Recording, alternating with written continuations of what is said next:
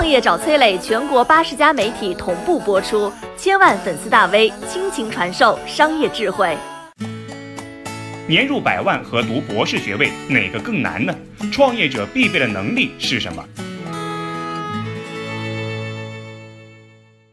一个真相啊，飞机出行和出国旅游这两件事儿，对于大部分中国人来说真的很难。中国有多少人没坐过飞机？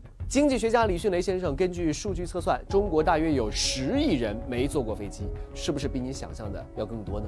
那没出过国的中国人有多少呢？二零一八年全年中国出境游一点四亿人次，不少了。但是人次必然是大于人数的。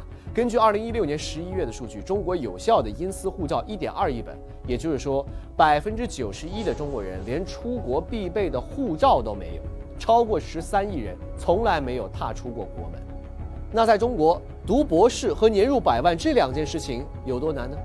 中国到底有多少博士？从一九七八年开始到二零一七年，四十年时间，中国博士招生累计超过一百一十五万人，但是毕业获得博士学位的人数最多只有八十万人，还有三十五万人博士延期或者是被淘汰了。十四亿人只有八十万博士，博士学位难度可想而知。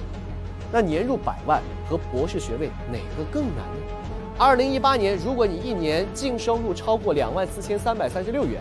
你就已经超过了一半的同胞了。如果你月收入达到了五千块，你就超过了全国百分之九十五的人。根据金融数据分析，年收入超过一百万的中国人大概是一万个人只有五个，全中国也就七十万人。年入百万比拿博士学位还要难。有人肯定不服了啊！我好几个朋友都年入百万，我周围都是博士，不奇怪，因为博士身边都是博士，这是工作门槛。院士、教授身边博士更多，有钱人身边都是有钱人，这是消费能力。马云身边年入百万的也更多，所以不要被自己生活的小圈子影响了对于真实世界的判断。对生活认知的广度决定了你看待问题并且解决问题的角度。能从全局角度找到解决特殊问题的方法，是优秀创业者必备的素质。